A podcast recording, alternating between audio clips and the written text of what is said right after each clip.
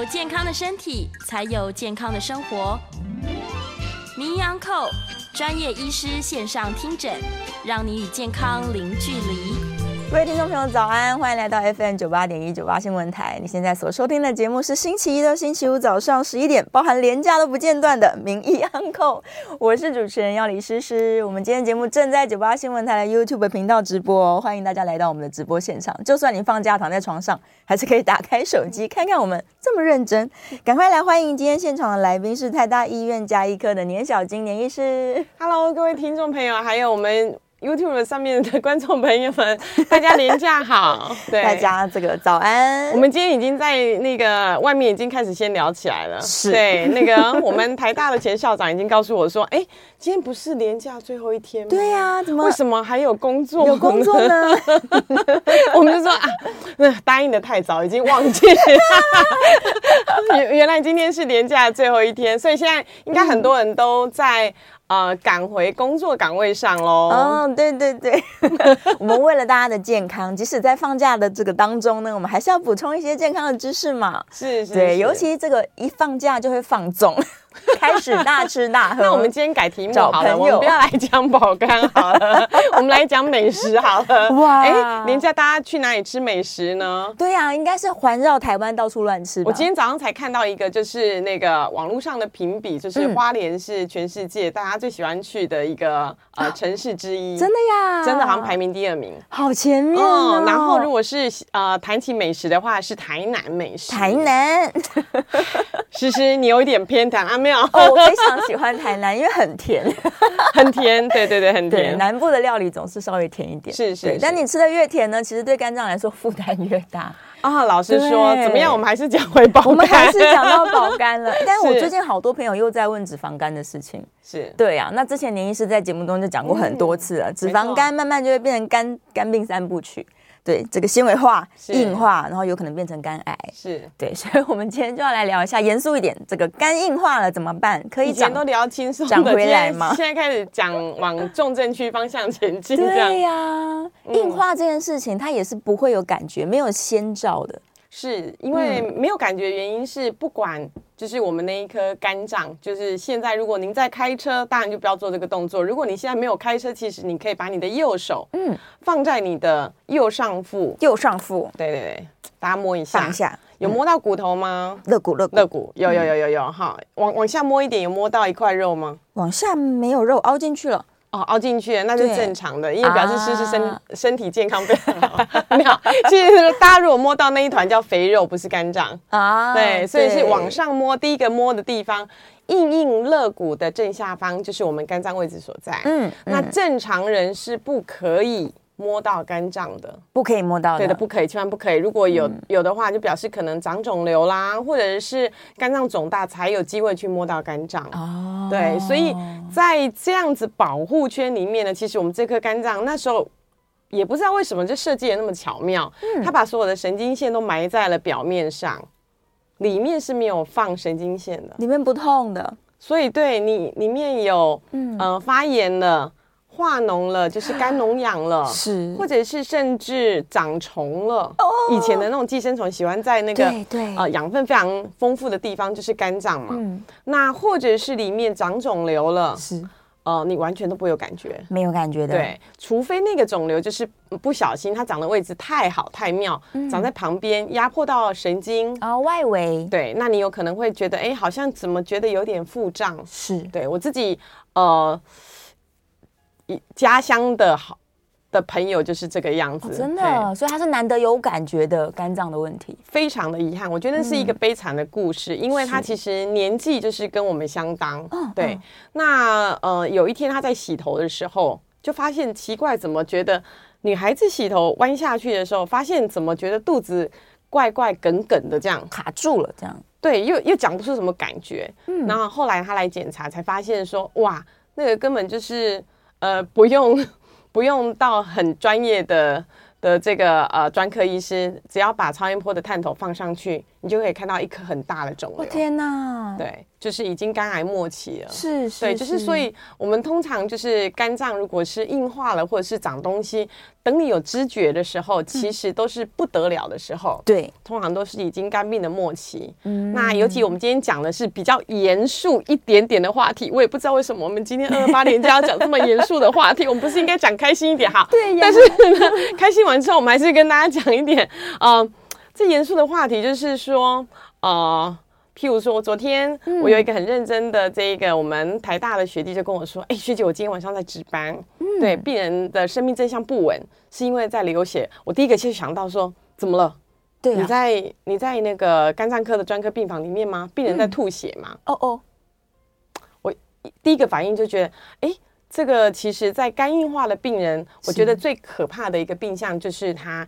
因为肝脏已经硬掉了，所以这个血流呢，它回去就是输送回去的那个管道被堵住，就像可能二八年假大家再晚一点出门，就像高速公路塞车一样，就一直往回堵，一直往回堵，一直往回堵。那血管一直往回堵，堵到哪里去呢？就堵到了我们食道上面的静脉。啊，那它就会变成是就是塞车一样，是。一坨一坨一坨一坨的，嗯。那个就叫做食败呃食道静脉瘤。是，那这个呢？因为它本来的血管算是健康一条的，对。那你现在让它膨出来，像是一个小池子、小池子、小池子，嗯，那它就不小心啊，压力大呀，太硬的东西啦，或是什么，哦、它可能就破了之后就开始吐血。是，这个吐血很可怕，它几乎都是用喷的，大量的血，就是非常大量的。你就想想看，就是痔疮大出血的那个样子，如果换成很多颗在食道里面。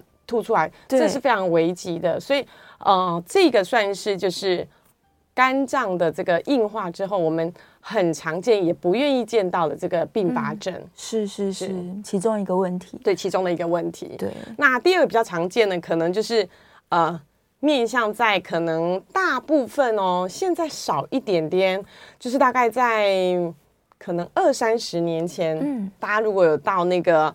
呃，门诊就医的时候，就常看到，就是呃，候诊椅上会看到我们的病人，有的就是黄疸啊，对，一看大家可能就知道啊，黄疸概念可能就是因为肝不好。嗯，但还没有黄疸之前，他可能就已经肚子大了，有腹水。嗯，对对对对，就是肚子很大。嗯，所以呢，呃，我们的那个呃台台湾的肝癌之父，就是我们的许金川许教授，他就常想怎么样区别你是因为肥胖的肚子大，嗯，而还是说你是因为腹水造成的肚子大哦？怎么区别吗？拍一拍，哎，拍一拍，看看有没有弹性。听听，哎，这个也是一个，它的最方便的的方法就是掀开来看肚脐，看肚脐呀。对，肚脐如果是凹进去，就恭喜你就是肥胖啊。但肚脐如果被挤掉凸出来，凸出来的话，那表示就是里面的那个腹腔压力太大。挤出来，所以通常就会看到那肚脐是凸出去的，是凸出去的，那就是腹水的现象。对，这是其中一个比较简单的一个辨别方式之一啦。是是是是。那当然就是你超音波一看就知道了嘛，对，里面都是水，那可能这样子的呃病人的这个呃等于是他的生活的品质会受到很大很大的影响。对对对，但这些都真的都是非常严重的状况了。是，如果他只是在轻微的这个硬化初期的话。不是大家都说这个肝脏是会再生的新的细胞出来啊，所以有机会变好啊。这个好妙哦，坊间很多这个对，非常妙。为什么呢？嗯、大家都觉得哎，这个肝脏就再生能力非常好。的确，它再生能力真的很好。呃，譬如说我们现在捐肝这件事情，嗯哼，那捐肝这件事情当然就是我们要切掉一部分的肝脏，然后捐给别人，对不对？对。所以呢，我们通常发现呢，就切掉的肝脏呢。切右肝长左肝，嗯，切左肝长右肝，而不是切原处长原处。哦，哦，哦，对，切右肝长左肝，就是切左边长右边，切右边长左边。它它其实就是有一些生长因子会刺激这个肝脏的再生。是是，那很妙的。大家说，嗯，那我们如果受伤，皮肤上。有伤口，对，长出来的那个就是疤痕组织，是不是会看起来又咪咪？嗯，对不对？对，就是说我们如果有伤口，哎，长出来可能就粉嫩粉嫩的皮肤，然后呃，可能都比我们旁边的皮肤看起来还要嫩嫩的。啊，后来后来，对对，后来后来就是结成一体，变成那个疤痕嘛。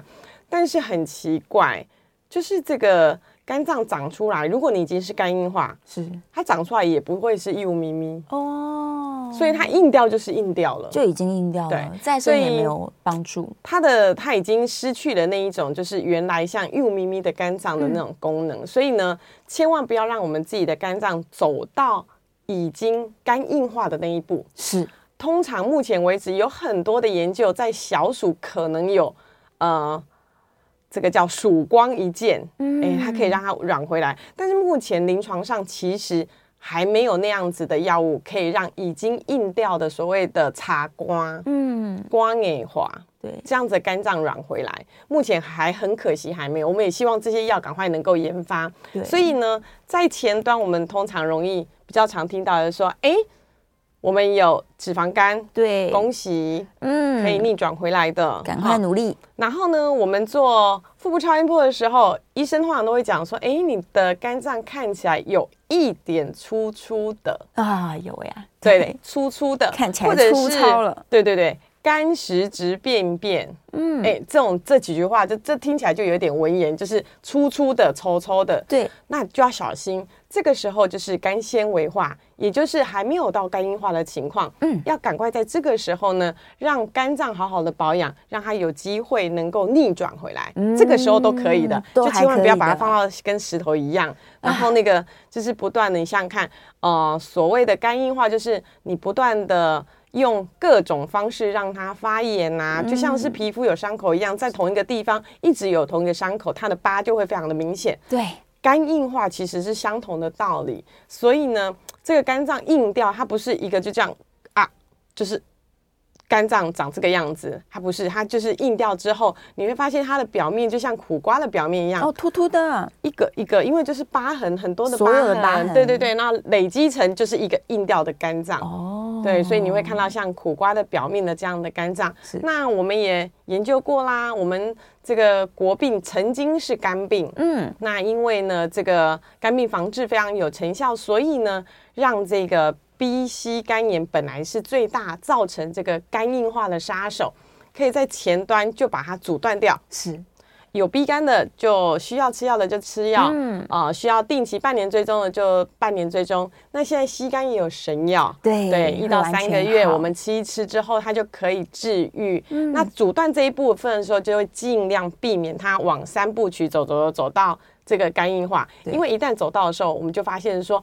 每年大概这样子，B、C 肝有肝硬化的病人呢，嗯，很可怕，二十个里面大概就会有一个人长出肝癌，哇，比例很高哦，这机会其实很高的，就是它不止走向三部曲，而且就走上了这一个我们最不愿意见到的肝癌，嗯嗯，所以我们尽量能够在前端的时候呢，能够好好的预防掉，我们就要赶快预防掉，对，这是我们最大的工作。嗯，那现在的 B、C 肝炎又有很好的这个抽血的检验，我们可以知道有没有 B、C 肝。那也可以知道自己的肝癌指数健不健康，对。那还可以说肝功能的指数 GOT、GPT 有没有正常？嗯。那再来就是一定要做这个腹部超音波。对，腹部超音波。嗯，所以呢，这个啊、呃，肝病防治学术基金会其实就是非常的呃有远见。对对，因为他们以前就是要做这个啊、呃、社会的善举的时候，嗯、让大家可以一起来。这个帮助偏乡可以做这个 B、C 肝炎的筛检，是。那后来呢，这个非常好的这个呼吁，让我们的政府有这样的资源，可以慢慢的投入。嗯、那接下来他们大已经在呃两年前就已经开始做这个全台偏乡的这一个呃这个等于腹部超音波，就今年超了没？嗯，没错。所以呢，应该是年假的时候，很多人会到。很多人传给我，就说：“哎，你有没有看到今年超了没？在台中的这个高铁站？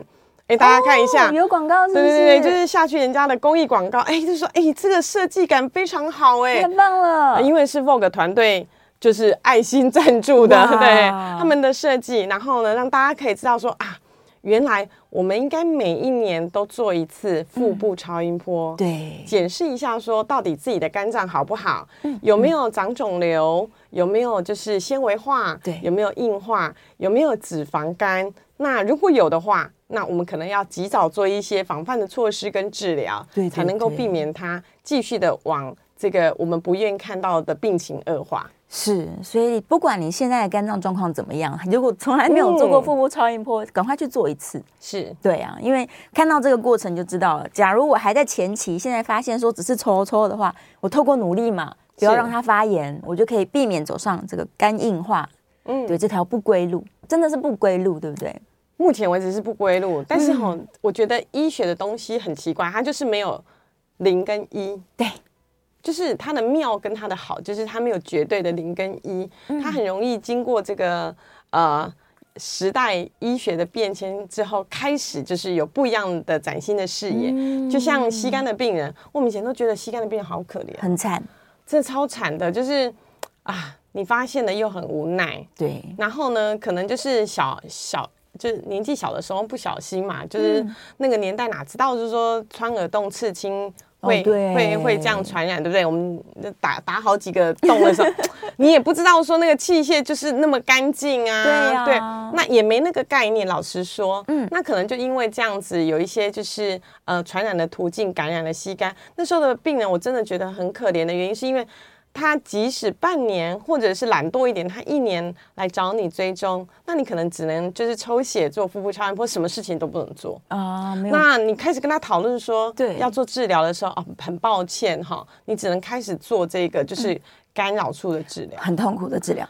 哇，这个真的非常的可怕。是对，就是很多的病人在，我曾经以前。有一个吸肝的病人，因为他真的到肝脏发炎有点严重，我建议他说他应该要做这个干扰素的治疗，不然他的肝脏可能就会因此就是走向就是可能肝硬化长肝癌。嗯，然后我们就呃转他到这个肝胆肠胃科医师那边做治疗。是，那他治疗了半年的干扰素，每天打一次哦。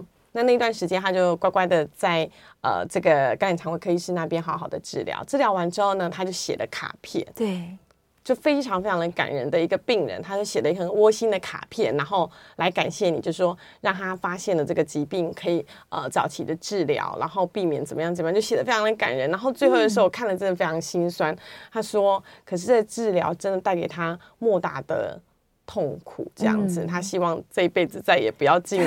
医院了，这样再也不要做这个治疗。就是你觉得这是很很心酸，但是呢，因为这个呃医疗的进步非常的快，嗯，所以呢，在几年前开始就有这个吸肝病人的口服的新药，嗯，对啊，只要吃的，每天就吃，然后呢，很其实没有什么副作用，没什么感觉，蛮好了。然后很快的，嗯，大部分可能就一个月啊，有的三个月，对，大部分都在这个时间就会有。很多的病人，他本来有上亿只的病毒，嗯，杀的一只都不剩，这样子，啊。对，真的是造福所有，是造福很多。而且你看啊，那个新药出来的时候多可怕，啊那个，很贵啊，天价，非常天价的贵。那现在呢，因为有纳入健保，其实有符合。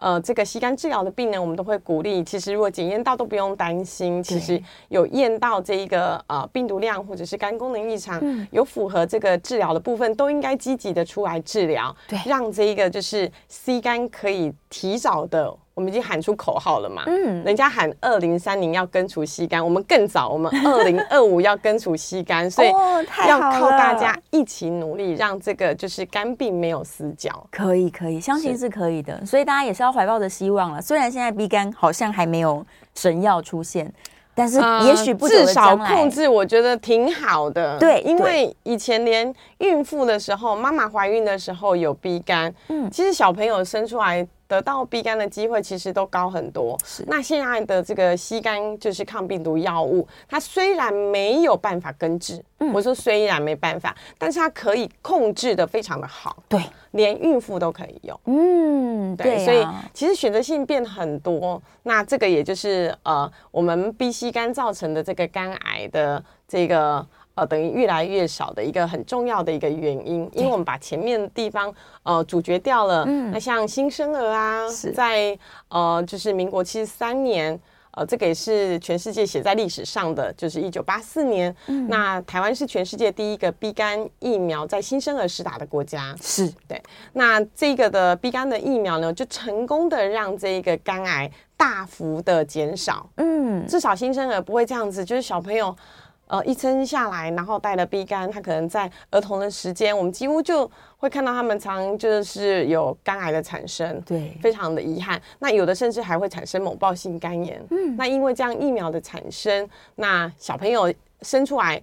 在台湾其实都很幸福，就是呃，该打疫苗的时辰打完之后，他其实已经呃比较成以前的古人，就是已经有降低罹患这个肝癌一半的机会，有减少七成的某暴性肝炎。其实这是一个我觉得非常好的一个。一个一个等于是公共卫生的一个政策，真的真的真的，所以我们慢慢的在这个对抗病毒的过程中，把这些旧病毒，而且对我们的这个肝脏绝对有危害的这些旧病毒，嗯、慢慢的让它离开我们的生活当中。对对，所以我们之前在节目中也提过，假如你小时候打过，嗯、但你不确定现在自己还有没有抗体，检查一下。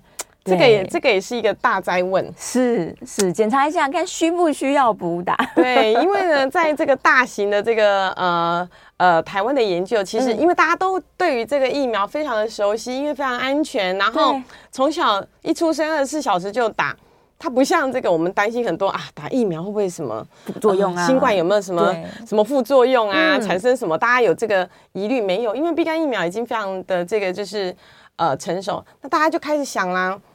那这样子打完之后，已经一二十年了，对啊，一劳永逸了吗？青少年的时候还有保护力在吗？嗯，如果有的话，那为什么我们新冠疫苗一直打一直打？对啊，那因为当然不一样，因为病病毒长得不一样嘛，因为它会一直变种，这就是新冠疫苗的这个特性。但 B 肝的这个病毒不变的，不变，它就是一种稳定型的。嗯，对，那。这样子的这个大型的研究就告诉我们，大概十几岁的青少年，对我们抽血检验，它其实已经有六成的人都验不到抗体了。哦，对，验不到，验不到呢，有两派的说法，认为说就是啊。呃你当遇到病毒的时候，它可能在刺激，它可能还是会唤醒这个免疫的这个记忆细胞，它还是会产生抗体。那另外一个就是真的没有了哦。那我们的这个台湾的肝病研究本来就是领先全世界的嘛，非常的好。因为为什么呢？感谢我们所有的病人提供这么好的这个研究的这个素材。是，所以呢，我们就发现说，哎，那我们来打一剂看看，嗯。是不是真的大家都忘记了，或者是就是说，就是我们应该要补打？后来打了一剂之后，哎、欸，其实发现其实还是有三成的人真的都忘光了哦，所以有必要还是补一下。对，所以就会呼吁说啊，如果说我们自己本身就是这个呃 B 肝的这个家族史，或者是肝病的家族史，嗯、当你验到没有抗体的时候，在这些高危险群，然后或者是医护人员都应该要在。补打一下这个 B 肝的疫苗，对，所以大家如果真的忘记了都没有检查过，赶快现在可以安排一下，嗯、对呀。好，我们准备休息进广告了，广告之后回来呢，欢迎大家 call in call in 电话，广告回来再告诉你。欢迎回到九八新闻台，你现在所收听的节目是名医 Uncle，我是主持人要李诗诗，再次欢迎我们今天现场的来宾是台大医院加医科的年小金年医师。嗨，大家听众朋友，还有就是脸书上还有这个 YouTube 上的朋友们，大家好，大家好，来，年医师，我们回来了，讲一下，已经回来了，对，call in 专线是对，我们已经在上班，我们很认真，call in 专线是零二八三六九三三九八零二八三六九三三九八，虽然在放假中，对，但不要。错过我们来问问题的机会吧？对呀，聪明的人应该中午左右就要赶快出发。我觉得应该现在高铁票应该都买不到了吧？有可能，有可能，要不然塞车太痛苦了。对啊，那那条堵车的话真的是很可怕。这就是讲到我们今天的这个肝硬化造成的 食道静脉瘤。对，食道静脉瘤。对，我们的班长，对，彦良班长有提到。是啊，没有错。食道静脉瘤破裂，对，没有错，嗯，就是会吐那么多血，而且有可能造成贫血吧？如果他一直都在，他不只会贫血，他会致命。嗯、哇，太严重了。对，所以其实很严重的肝硬化的病人，其实到最后的时候，甚至就是要换肝。是，对，因为就是那个肝脏已经对他来讲功能已经不大了，嗯、那甚至已经造成就是那个肝昏迷。是，那会有一些就是。不是只有神志不清而已，就是有一些神经学啊会抖啊、嗯、日夜颠倒啊这一些，其实都会慢慢的一一些出现。对，因为肝脏负责的功能太多了，嗯，所以它一旦今天坏掉不工作了，对我们全身来说真的是非常重大的影响。大家第一个想到就是排毒解毒功能没了，嗯、对啊，那没了的时候呢，它就开始会有一些毒素累积在就是身体，尤其是脑部，是，然后就看看看到就是完全的那个就是。越来越不是你认识的这个人了。对对，家家属都是这样子跟我们讲。那当然就是呃，皮肤上的这个征兆啊，变黄啊，对，有可能皮肤会痒啊，嗯，对，然后肚子腹水大大的啊，是，那大大的就算了，它还会常常的因为这个呃肠道的这一个。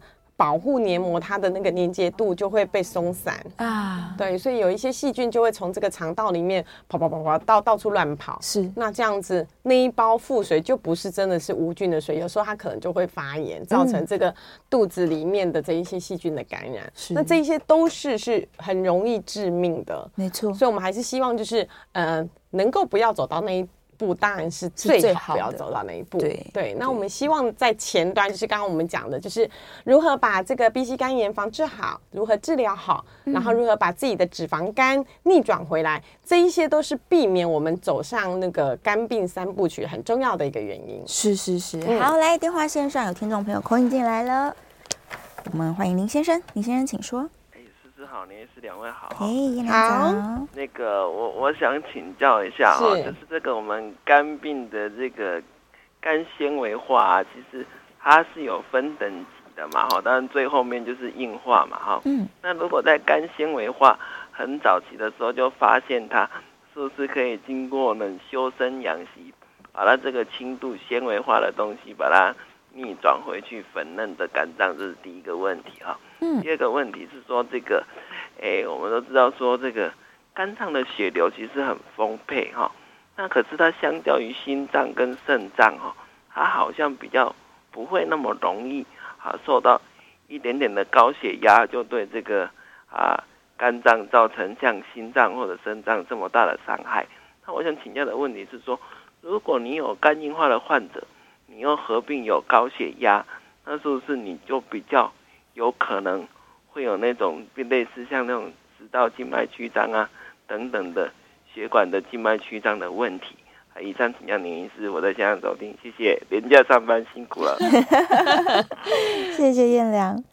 好，那我们回答那个燕良第一个问题哦，嗯、就是那个呃，我们纤维化当然有分很多的等级，大家可以看到，就像我们的脂肪肝一样，它就有分很多的等级，轻就是轻度、中度、重度。嗯，那纤维化可能就分零级一二三四这样子，然后这样这样分类。那它的这个呃逆转的部分，它其实呢是有的哦，有逆转的机会，是有逆转的机会。那只要不要走到那一步，嗯、它其实你只要把它造成就是纤维化的这个原因，就是阻断掉。是，我们还是可以看到，在临床上，其实很多病人可以从这个呃纤维化的肝，然后慢慢的软回来。哇，其实还是有机会的哦，尤其是什么呢？像是。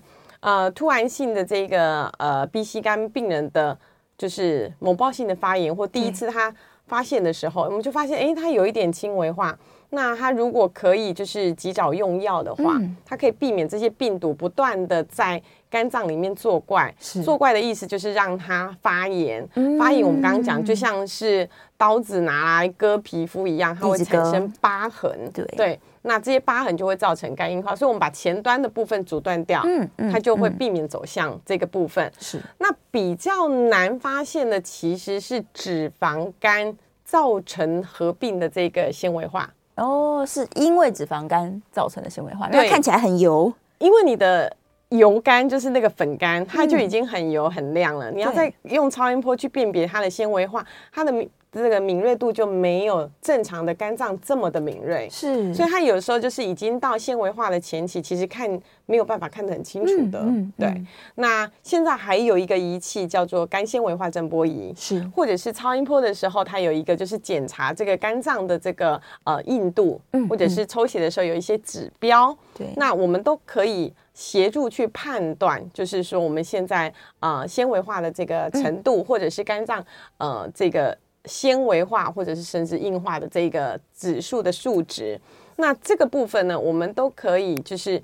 呃，努力的控透过大部分现在还是就是呃饮食啊、运动啊，或者是脂肪性肝炎，有一些国国际间就是常用的临床试验的药，譬如说大部分都是就是呃第二型糖尿病在用的这些药，呃有成效的这个部分，让肝脏可以停止在这个发炎的阶段，对，停止发炎之后。肝脏我们讲嘛，再生能力很好，它就会慢慢慢慢的修复回来。是是是。那当然我们还一定要阻止发炎。今天一直都没有讲到，就是酒精肝哦，喝酒。就是说，如果呢，刚刚原因都排除了，对，那就脂肪肝控制好了，也没有 B C 肝病毒那么多了，结果喝酒 就没有，对，也没有什么阿萨布鲁的药造成的，对不对？然后也没有什么甲乙丙北哈或者什么造成的，反正就是就是。我们不愿意面对的这个快乐瘾的话，那就要记得，就是要狠心的跟他说拜拜，真的，一定要跟他拜拜一阵子，因为呢，他会。不断的让你的肝脏就是处于一个发炎的状态，嗯，发炎的状态就是让它一直不断的在往这个肝硬化的方向前进，对对，就是无声无息的一直前进，所以才会有这个就感那瓜，嗯，那造成的这个肝硬化。是，那这个部分呢，我们都希望在前端刚叶良讲的地方，我们。找出它正确的这个纤维化的原因，嗯，让它有机会可以逆转回来，这个是最重要的一个，非常非常重要的。嗯，那第二个呃，叶良有问到，就是说，如果肝硬化的病人合并就是这个高血压的话，那他食道静脉瘤会不会有这个呃压力性比较容易破掉？嗯，当然是还是有可能的啊，对，是不是完全的呃绝对性，但是它的确就是因为我们血管的压力就是变大，对。对。呃，不是只有食道静脉瘤而已，是到处到处的瘤啊。对，对像血压没控制好，那个脑部的这个血管如果有异常，它也容易会破掉。对，中风的比率更高。对，出血性的中风。嗯，对。那我们也呃呃，长期久坐的人，哦、这个痔疮，痔疮啊，对，局部的压力大，它也容易会破掉、出血、会疼痛，有的。内痔不会痛，但是它就是会出血，诸如此类的都会加重这个病情。所以呢，这高血压的部分，呃，大部分都是在呃心脏跟肾脏会有这个呃所谓的我们关心的地方。其实很很多地方，只要是血管的地方都会有这样子的一个问题。所以，尤其在冬天，呃，前一阵子非常冷的时候，尤其是我们高血压的病人，我们就要特别提醒他，一定要记得就是早晚。固定时间休息在这个呃椅子上，嗯，大概十分钟左右，我们再量一下血压。哦，对，尤其天气冷的时候，你什么都忘了没关系哦。但是血压这件事情一定要控制好，是是，对，因为很容易在这个呃清晨的时候发发生这个就是脑中风。是，对，那这个时间点或者是心肌梗塞，通常在这个冬天的时候要非常非常的小心。所以日本人的这个长寿村。他们有两大的这个长寿的秘诀，是现在我们就可以做的。哦，赶快跟大家分享。对，因为跟高血压是非常有相关的，嗯、因为他们常年发现奇怪，以前的长寿村根本有一点都不长寿，这里的人一天到晚就是要么心肌梗塞，要么就是中风，嗯、所以他们政府就明令说，哎，这个村开始就是呃每天煮饭的这个盐减半。哦，少吃一点盐，少盐。少盐减半哦，就是减半加盐，他没有叫他完全不吃哈，就是减半这件事情。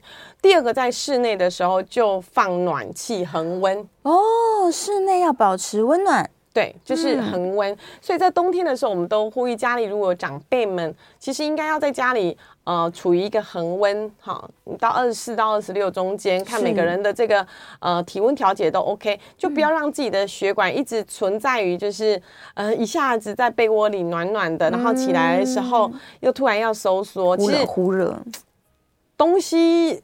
想想看嘛，就是花园里面浇水的水管，嗯、我们用了三年，它可能都碎掉了。对，这些在我们身体里面的这一些血管们，对，血管、水管哈，就是血管们呢，就是用了六七十年、七八十年，现在都要用到八九十年、九十几年，对啊、怎么可能会不硬呢？嗯，所以它一定会慢慢没有弹性。对，它的弹性一定会越来越差。所以当然就是高血压，呃，老人家的跟年轻人的标准当然不太一样喽。嗯、我们不能够完全要求九十岁的这个银发族，他的血压要跟年轻人一样一百二，然后 这个就有一点为难了，因为它会慢慢就是它就是慢慢的硬化嘛，所以保持这个室内的这个恒温。然后，呃，温度恒定，其实对心血管的患者是一个很大的保护，嗯，很重要的事情，这是很重要。那间接的，你血压控制好的时候，心血管的保护力其实就会变得比较好。那能够就是互相的搭配这样，嗯嗯，对对对，尤其像最近几天这个日夜温差很大，是。对，所以如果长辈要出门的话呢，提醒他还是衣物要准备好。对啊，尤其对，就是头部，嗯，很很重要。就是你想想看嘛，就中风的时候都在脑部，虽然那个头卡点空空，就是有一个 有一个有一个骨头可以保护着，但是他总是还是会有这个五官干。感感官的这一个就是会让你有冷的感觉嘛？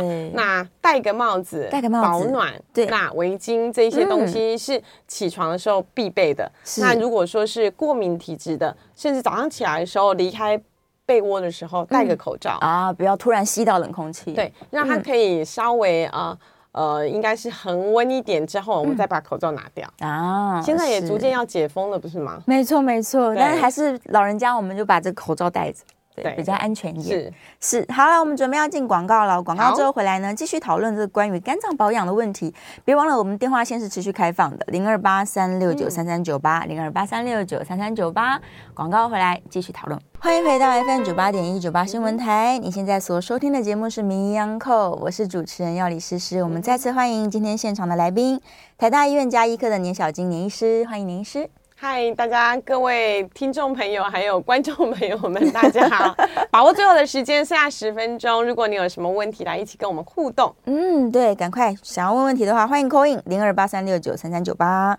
好，关于这个共病的问题，我刚刚也想到一件事情。假如说我本来血压还好，可能在不用吃药的边缘，嗯、会不会因为我肝脏没顾好，它慢慢硬化起来了，我的血压也慢慢就诶高上去了？就是这个共病之间的互相连贯，它没有直接影响。嗯、呃，如果说直接的一条路，大概我们比较少这样子，是。因为它都是慢慢的、慢慢的。哦，就是每个问题都越来越，如果没有控制好你很你很少就是呃时间点到的时候就说，哎，我今天没有高血压，明天突然有高血压，嗯嗯，不会。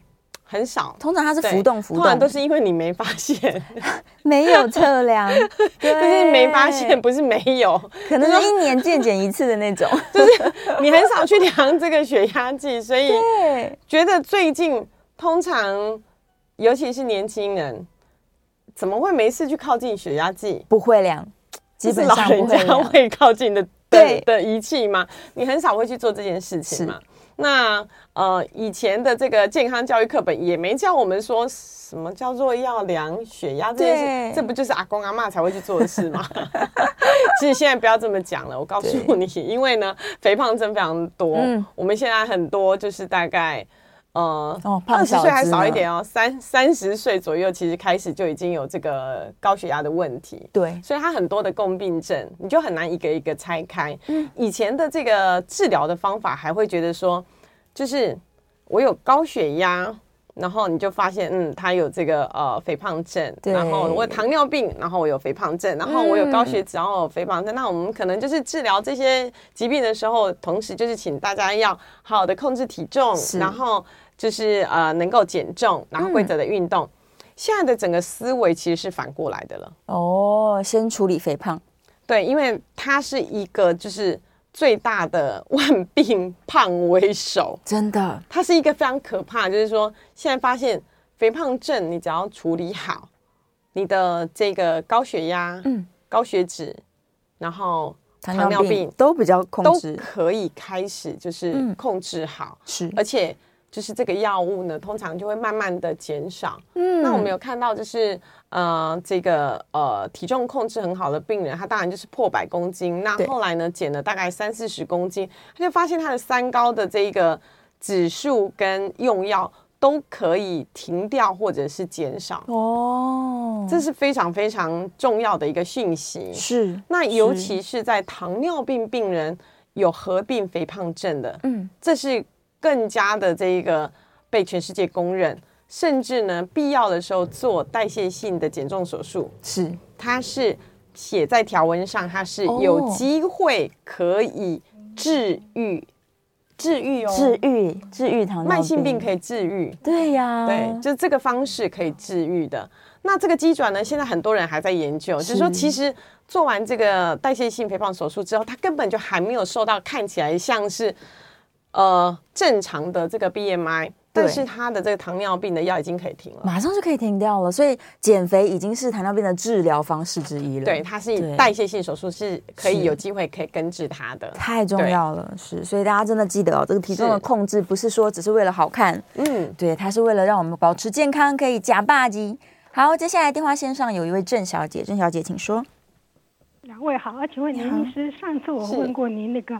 呃，那个脂肪瘤，你你说那个要到比较大型的医院哈，那请问那这种属于一般外科话，可是我看台大很多都是什么肿瘤外科，什么大肠直肠外科，那如果脂肪瘤这个应该是应该看哪一个外一般外科啊？而且脂肪瘤是不是就血管瘤？因为我在台大，我想挂号都不知道他挂哪个一般外科。啊、你脂肪瘤有长在哪个地方吗？呃，就那个那个上手臂，而且现在蛮大，像一颗鸡蛋那么大，像上手臂。嗯嗯嗯，了解哈。嗯，来，谢谢我们那个曾小姐的这个问题哦。很多人讲到肥胖会会讲到这个脂肪瘤，但是呢，其实瘦的人也是会有脂肪瘤。是，如果确定这个它是一个脂肪瘤的话。通常九成以上它都是良性的，嗯嗯，有几个情况下我们会建议它应该要拿掉。是。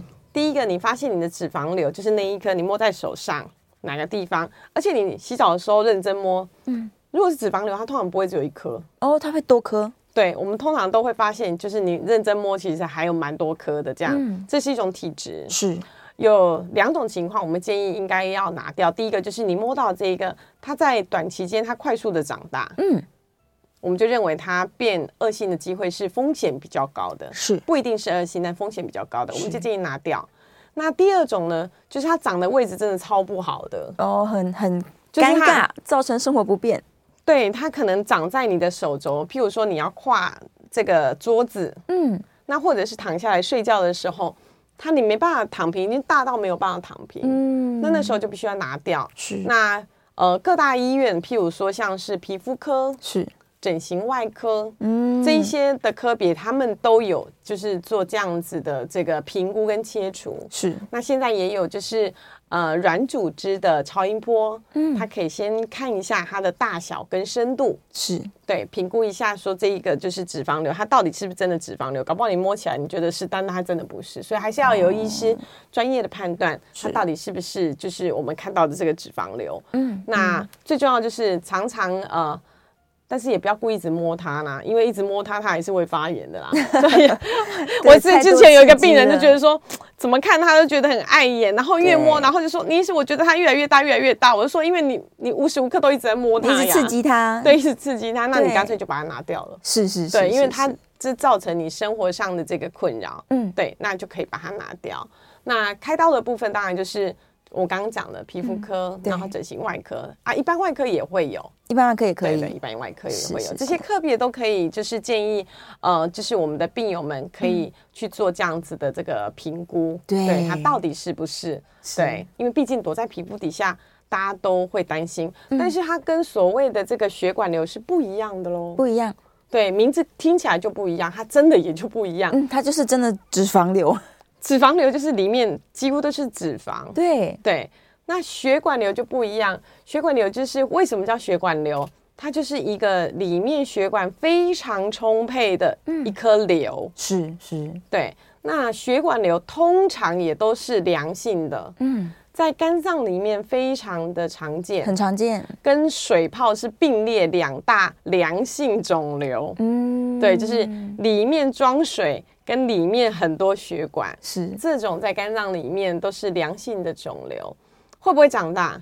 也观察。会长大，对，但是速度很慢，嗯嗯，对，那很慢的呢，我们就比较不担心，是。对。如果快速长大了，我们就会担心。那血管瘤呢，不止只有在肝脏，嗯，有时候你在皮肤也会看得到。哦，皮肤表面，对，表面就是长出一颗，你就一看就知道嘛，你压它就变。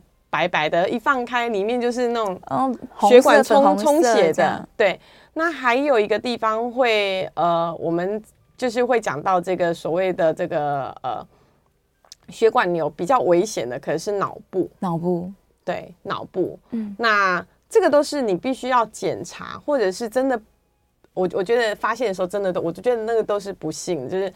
它破掉的时候，哦、呃，你才发现的，对，所以定期的这个健康检查是有它的必要性。所以我们还是呼吁我们所有的听众朋友还有观众朋友，嗯、对于自己健康的这一个呃把关是需要自己负责的。对，所以记得要把自己的这个行事历就是拿起来设定一下，在你生日的时候，嗯、或者是情人节的时候，或者是哪一个纪念日你记得住的时候，是记得那一天为自己的健康做一点点。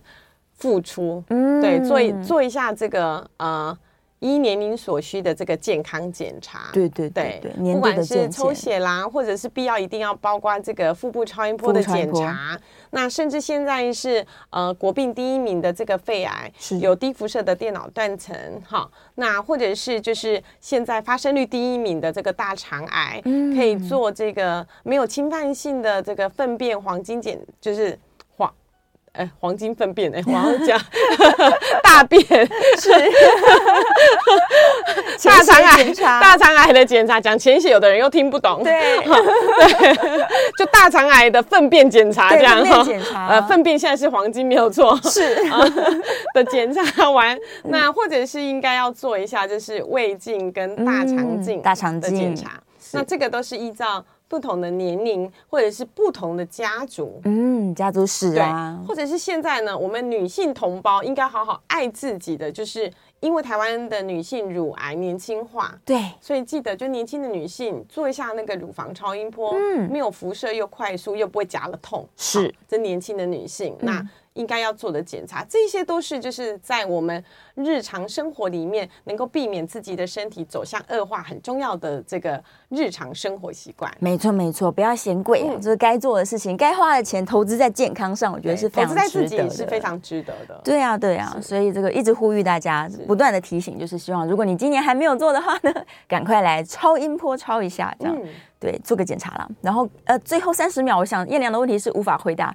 他说，高血压会让肝脏的血管瘤变大吗？这应该不是直接相关联性。是，对对对，对，我们一句就解答了。彦良，我们我们欢迎下个月再一起来。对呀，太好了，今天又让大家增加了很多这个健康的小知识。那连假的最后一天，大家把握外面的阳光哦，可以出门走走、散散步。对，好好的保持良好的心情，保持健康，保持开心，这样开心就是健康长寿的秘诀了。谢谢年医师，我们下次节目见。谢谢大家，我们下个月见喽，拜拜，拜拜。